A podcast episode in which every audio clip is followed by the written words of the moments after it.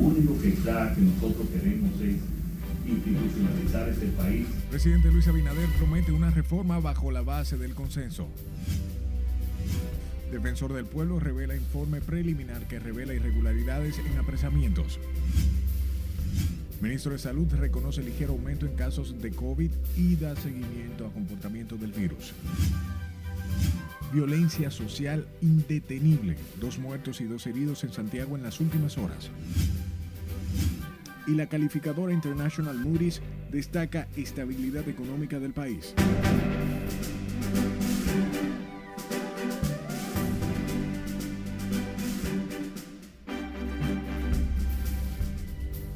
Buenas tardes, hora de informarse. De inmediato comenzamos con el presidente Luis Abinader, quien reafirmó hoy que el gobierno busca una modificación a la Constitución a través del consenso de todos los sectores y la sociedad, y no con prácticas del pasado. Laura Mar nos cuenta en directo que el mandatario encabezó la reunión de la Mesa de Transparencia e Institucionalidad del Consejo Económico y Social. Adelante, Laura, y buenas tardes. Gracias, buenas tardes. El presidente Abinader aclaró además que con la reforma a la Carta Magna se busca poner un candado para evitar que futuros mandatarios pretendan manejarla por intereses personales. Es mi preocupación para nosotros eliminar en el futuro todos esos temores de que venga un presidente a utilizar su poder para beneficio personal. El jefe de Estado recordó que su principal interés es independizar el Ministerio Público que lo único que está, que nosotros queremos es institucionalizar este país a través de un Ministerio Público independiente. Y lo que nosotros hemos practicado, pero que lo hemos practicado no porque nos requiere una ley o porque lo requiere la Constitución, de seleccionar una Junta Central Electoral Independiente, un Tribunal Superior Electoral Independiente, una Cámara de Cuentas Independiente, que sean apartidistas y apolíticas, jueces también, que hemos seleccionado sin ningún criterio partidista. Eso yo quiero que sea nuestro legado y por eso es que queremos, solamente por esa razón, eh, hacer las modificaciones a la Constitución. Este martes el mandatario recibió un informe detallado de los avances de las 15 reformas que se discuten en el Consejo Económico y Social. Lo que ustedes pueden estar seguros es que yo no me voy a ir a una reforma constitucional que no sea de consenso de, de toda la Asamblea no voy a conquistar diputados como hicieron en el pasado, y conquistar senadores eh, por medios no correctos. De esas 11 mesas hay cuatro mesas que han finalizado, que tienen incluso ya su informe final del trabajo realizado y que consta consensos y disensos. Hay dos eh, mesas que van a terminar antes de que concluya este, este mes de mayo las reformas se discuten a través de mesas temáticas, entre las que se destacan además la electoral, la de seguridad ciudadana y policial, calidad educativa, hidrocarburos, entre otras. Tras recibir el informe, el presidente Abinader propuso la creación de una comisión de seguimiento para la implementación de estas reformas. De mi parte es todo retorno al estudio. Gracias, Loli, por la información. Ahora hablemos del defensor del pueblo, quien presentó este martes un informe preliminar sobre las muertes de tres hombres bajo custodia policial que revela una serie de supuestos abusos que van desde arbitrariedad, incumplimiento, inobservancia y exceso. Margaret Ramírez en directo con más detalles. Adelante, Margaret. Buenas tardes. Gracias, así es. Muy buenas tardes. El informe surge a raíz del revuelo que generó en la población la muerte de estos hombres bajo custodia de la Policía Nacional pudimos recabar información que aunque todavía las investigaciones se encuentran en curso, permiten observar un peligroso patrón de respeto de la vida. La investigación preliminar del defensor del pueblo establece que las muertes de José Gregorio Custodio, David de los Santos y Richard Báez eran totalmente prevenibles y en cada caso hubo supuestos abusos que van desde la inobservancia de los procesos de los agentes actuantes hasta los excesos. Es inadmisible que desde el mismo Estado se produzcan por acciones u omisiones la amenaza, el riesgo o la violación de la integridad de las personas. En el caso específico de José Gregorio Custodio en San José de Ocoa, revela que hubo contrariedad en el informe presentado por la Policía Nacional y el de. En cuanto al caso David de los Santos y Richard Baez, asevera que no se manejaron los protocolos y hubo abuso de fuerza. Y la conclusión es que conforme a los certificados médicos que salió tanto del hospital, que en principio tenía un diagnóstico distinto al que refleja eh, la autopsia, nosotros llegamos a la conclusión que evidentemente, y dada la denuncia y la consternación que tenían los familiares, que hubo un exceso por parte de los policías. En el... defensor del pueblo deploró la situación y llamó a la jefatura a tomar acciones preventivas y a la ciudadanía a denunciar. Exigimos al Consejo Superior Policial aprobar con carácter de urgencia un protocolo de actuación para los miembros de la Policía Nacional para el trato debido a las personas en condiciones de vulnerabilidad el informe será entregado a la Procuraduría General de la República y a la Policía Nacional. El defensor del pueblo aseguró que las investigaciones continuarán y espera en un plazo de 60 días tener el informe definitivo. Es todo lo que tengo por el momento. Retorno contigo al estudio. Gracias, Margaret, por informarnos. Y la embajadora de la delegación de la Unión Europea recomendó al gobierno dominicano resolver el tema de la seguridad en el país. Mientras Servio Tulio Castaños Guzmán asegura desde el Ejecutivo está la voluntad para enfrentar la problemática que ha llevado luto a la población dominicana. Siledis Aquino en directo con más adelante. Siledis, buenas tardes. Buenas tardes, así es. Katia Fel entiende el gobierno debe atender el tema de la desigualdad para que esto se refleje en una reducción de los niveles de inseguridad. Es un tema importante que, también hay que, hay que tratar. AFEL mostró inquietud por los decesos dominicanos motivado por la debilidad en la seguridad. Pero para mí también es un, un tema más general porque el tema de las desigualdades en el país es un tema muy importante.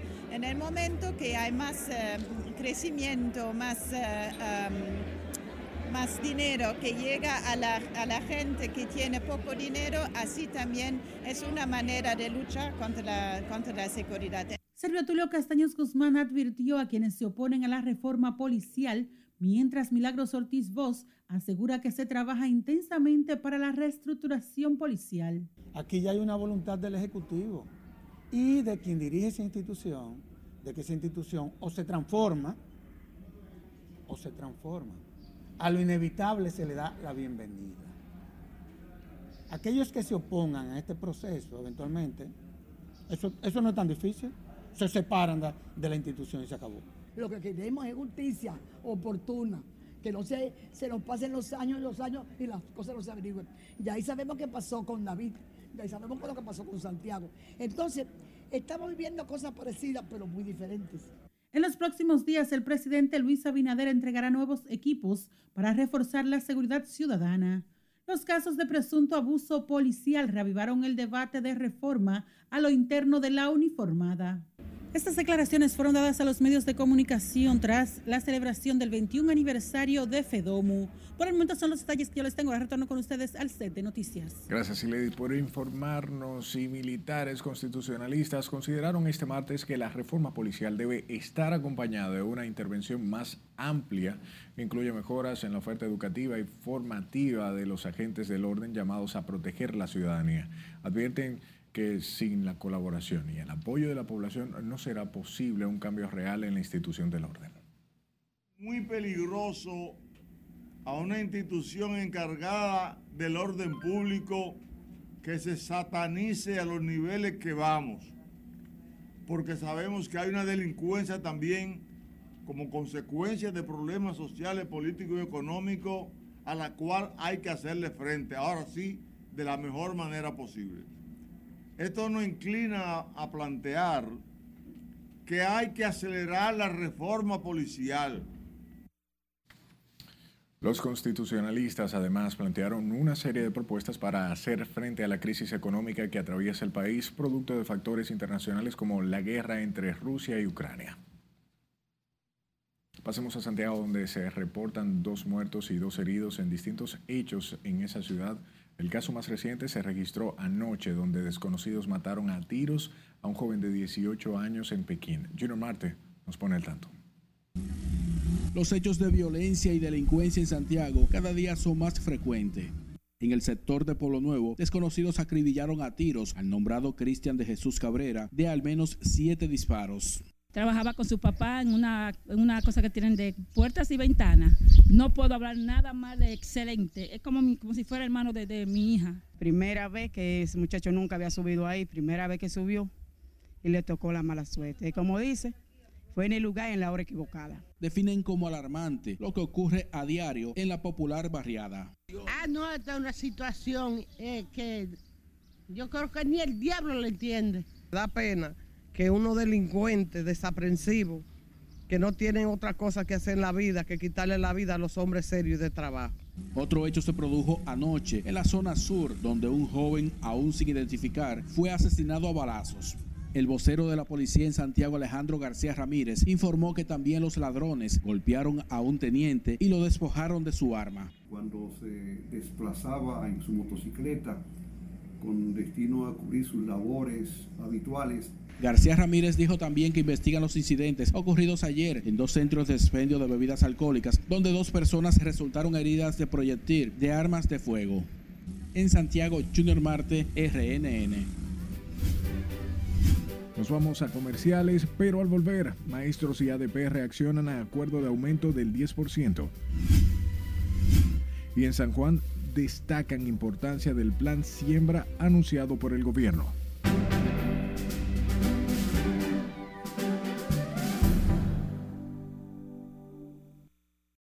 Vacaciones al estilo AMSA Marina. Disfruta de las ofertas que AMSA Marina tiene para ti en los hoteles Casa Marina and Reef y Grand Paradise Samaná. Escápate y reserva hoy tus tan merecidas vacaciones en familia, en grupo o con tus amigos y disfruta de una experiencia inolvidable. Para más información, llámanos al 809-562-7475. Diversión total al estilo AMSA Marina.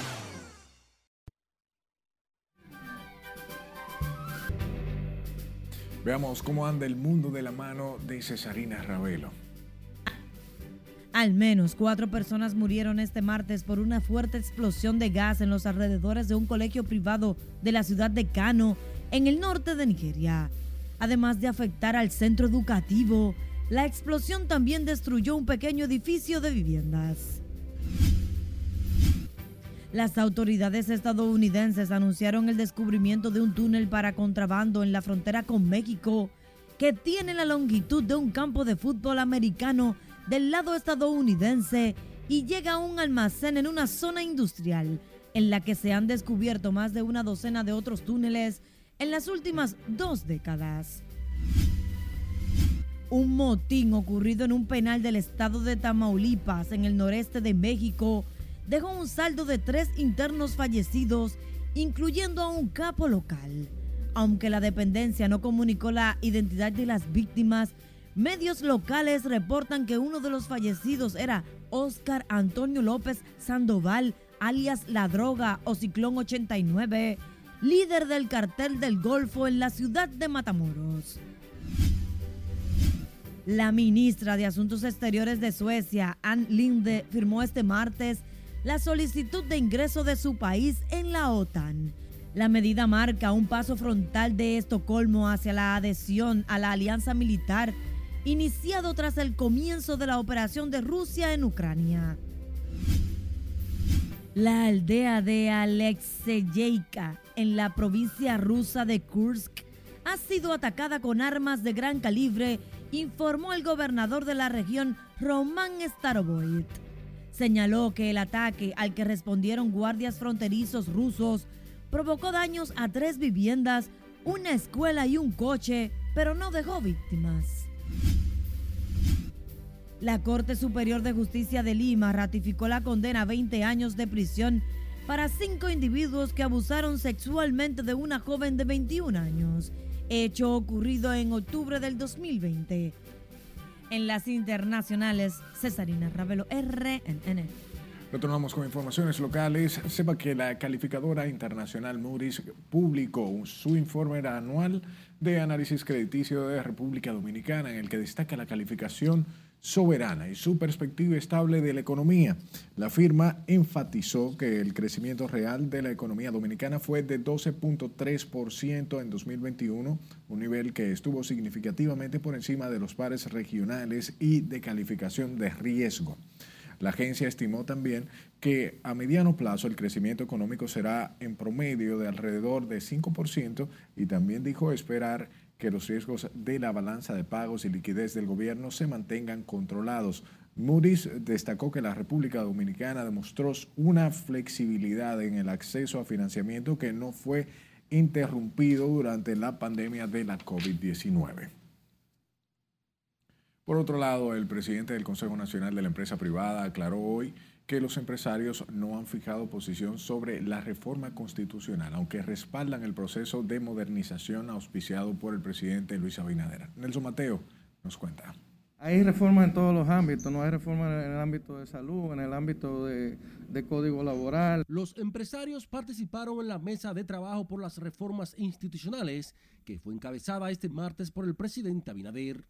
Aquí el titular del CONEP, Pedro Brache, aseguró que los empresarios apoyan los esfuerzos del gobierno por reformar el Estado. Todos esos temas se están tratando, el CONEP piensa que todos los temas son importantes y que, y que tenemos que poner como sociedad y de nuestra parte como empresarios para que se, den, se lleven a cabo esos cambios. Los hombres de negocio apuestan a las reformas institucionales propiciadas a través del Consejo Económico y Social pero dejaron claro que por el momento no han decidido nada sobre una posible modificación a la Carta Magna. Nosotros estamos analizando y viendo lo que se ha sometido, eh, oyendo las opiniones de los diferentes partidos y escuchando, porque todavía no nos hemos forjado una posición firme en términos a esta, a esta mesa.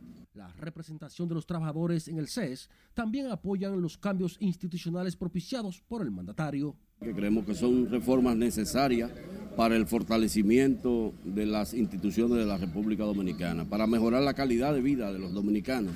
El presidente del Consejo Nacional de la Empresa Privada, Pedro Brache, entiende que el país necesita de esos cambios estructurales que hagan más efectivo el desenvolvimiento estatal, aunque sobre la reforma a la Carta Magna no ha fijado posición. Nelson Mateo, RNN. La embajadora de Suiza en República Dominicana valoró como positivas las relaciones bilaterales entre ambos países que dice han permitido fomentar las exportaciones de oro hacia, hacia la nación. La funcionaria diplomática también señaló en ese sentido que al menos el 90% de las exportaciones hacia Suiza son pro oro, seguido de productos como el chocolate. Bueno, el año pasado fue muchísimo porque por, por lo oro, pero sin oro pienso estamos menos de un millón de dólares. So pienso que podemos aumentar mucho más con los productos como el café. No es tan conocido, en sí el chocolate, claro, es conocido el banano también. Pero el café pienso podemos hacer mucho más en estos productos excelentes de aquí. La embajadora de Suiza en el país sostuvo en otro orden que la seguridad jurídica de República Dominicana ha creado un espacio propicio para fomentar las inversiones de empresarios suizos en el territorio nacional.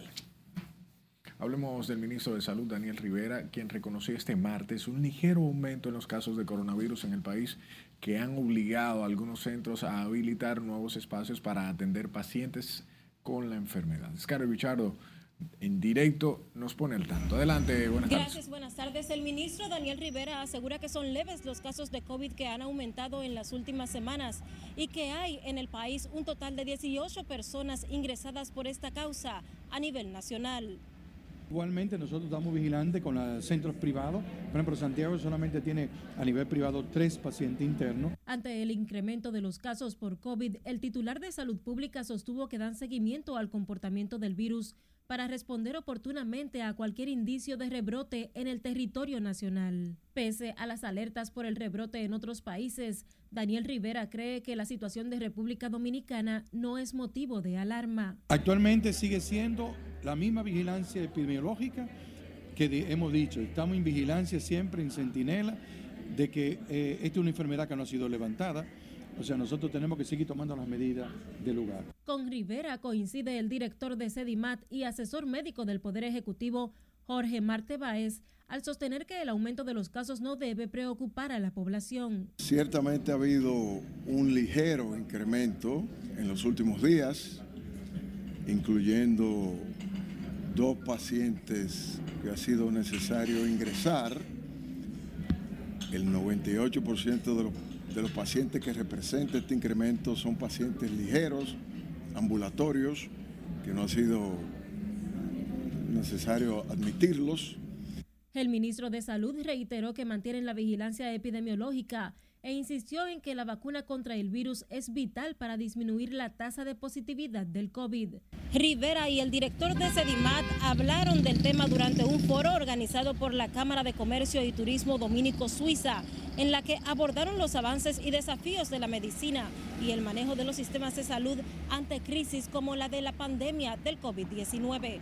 Esta es la información que tengo de momento. Ahora paso contigo al centro de noticias. Gracias, Scarlett, por la información. Y una mala aplicación en la fórmula del producto fue lo que provocó que al menos 48 niños resultaran intoxicados con el desayuno escolar en dos centros educativos de Mano Guayabo en Santo Domingo Este, según afirmó el director del Instituto Nacional de Bienestar Estudiantil, Víctor Castro. El funcionario también aseguró que personalmente está recorriendo las escuelas del país para verificar que se cumplan con los estándares de calidad. Una mala eh, formulación del producto.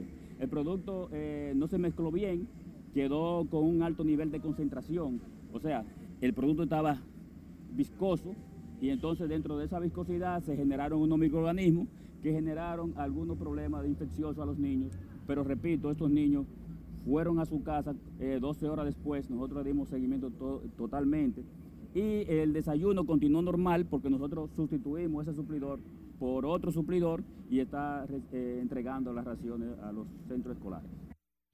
Castro habló sobre el tema al realizar una visita guiada por el Senado de la República como parte del programa Turismo Estudiantil, en el que un grupo de alumnos de Ato Mayor pudieron conocer las instalaciones de la Cámara Alta.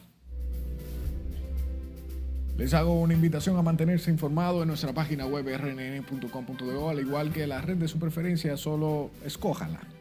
Usted va a TikTok, le gusta TikTok, Twitter y busca a nuestro usuario arroba noticias RNN. Sus denuncias son importantes para nosotros y para su país, nuestro país. Así que envíelas a este número de WhatsApp 849-268-5705 y escúchenos en podcast.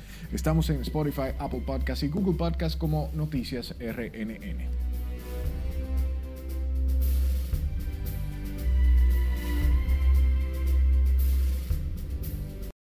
Vacaciones al estilo AMSA Marina. Disfruta de las ofertas que AMSA Marina tiene para ti en los hoteles Casa Marina and Reef y Grand Paradise Samaná. Escápate y reserva hoy tus tan merecidas vacaciones en familia, en grupo o con tus amigos y disfruta de una experiencia inolvidable. Para más información, llámanos al 809-562-7475. Diversión total al estilo AMSA Marina.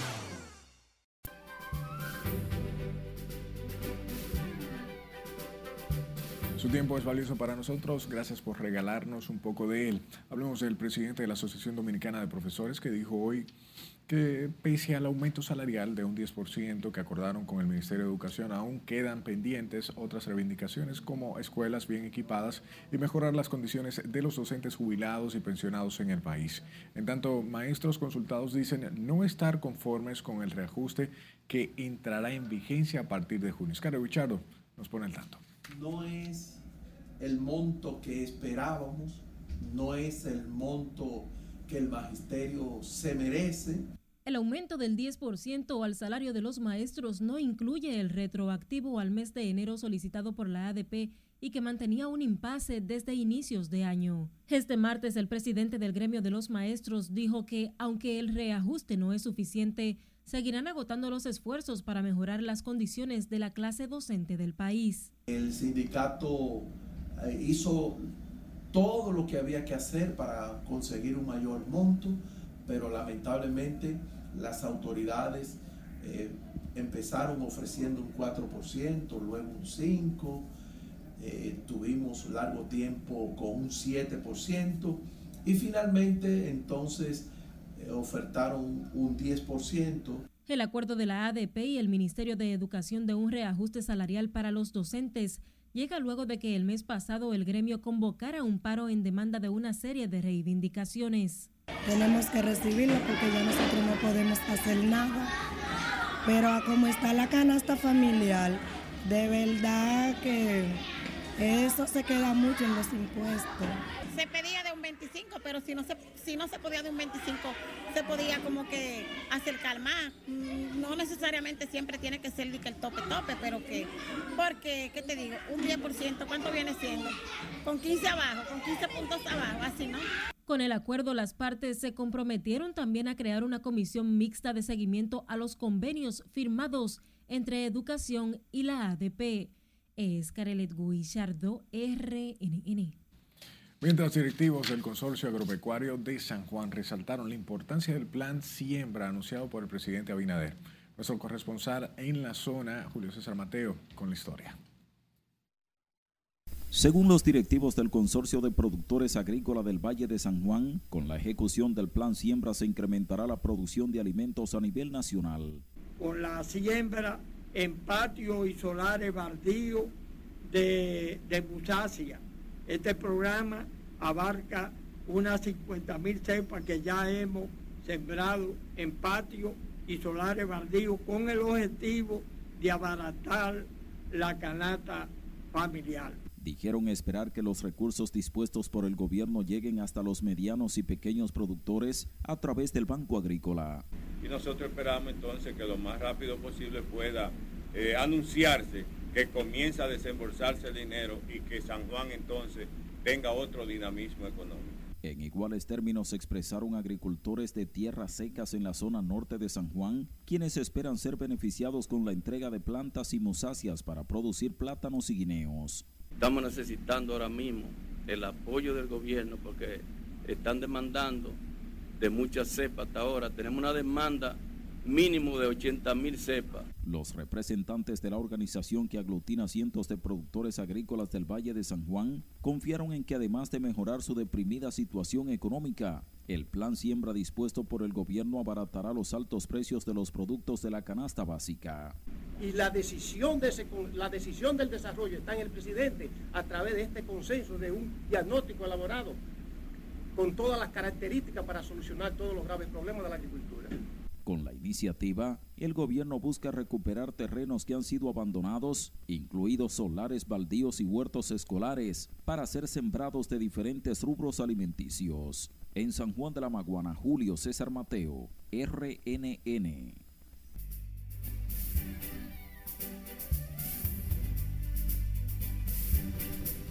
Saludos buenas, vámonos de inmediato al béisbol de Grandes Ligas porque los dominicanos siguen dando de qué hablar. Atención, que Gary Sánchez conectó cuadrangular su número 3 de la campaña. A los Atléticos de Oakland la mandó al morro de Montecristi más de 400 pies. También logró su doblete número 10 y ganó Minnesota 3 por 1 a los Atléticos, comenzando una serie de equipos no tan buenos. Alguien le dice malos, pero no son no tan buenos. Luis Severino de los Yankees de Nueva York logró su tercera victoria de la campaña contra los Orioles de Baltimore. Luego de lanzarle seis entradas de siete ponches, un solo hit, ese cuadrangular de Santander.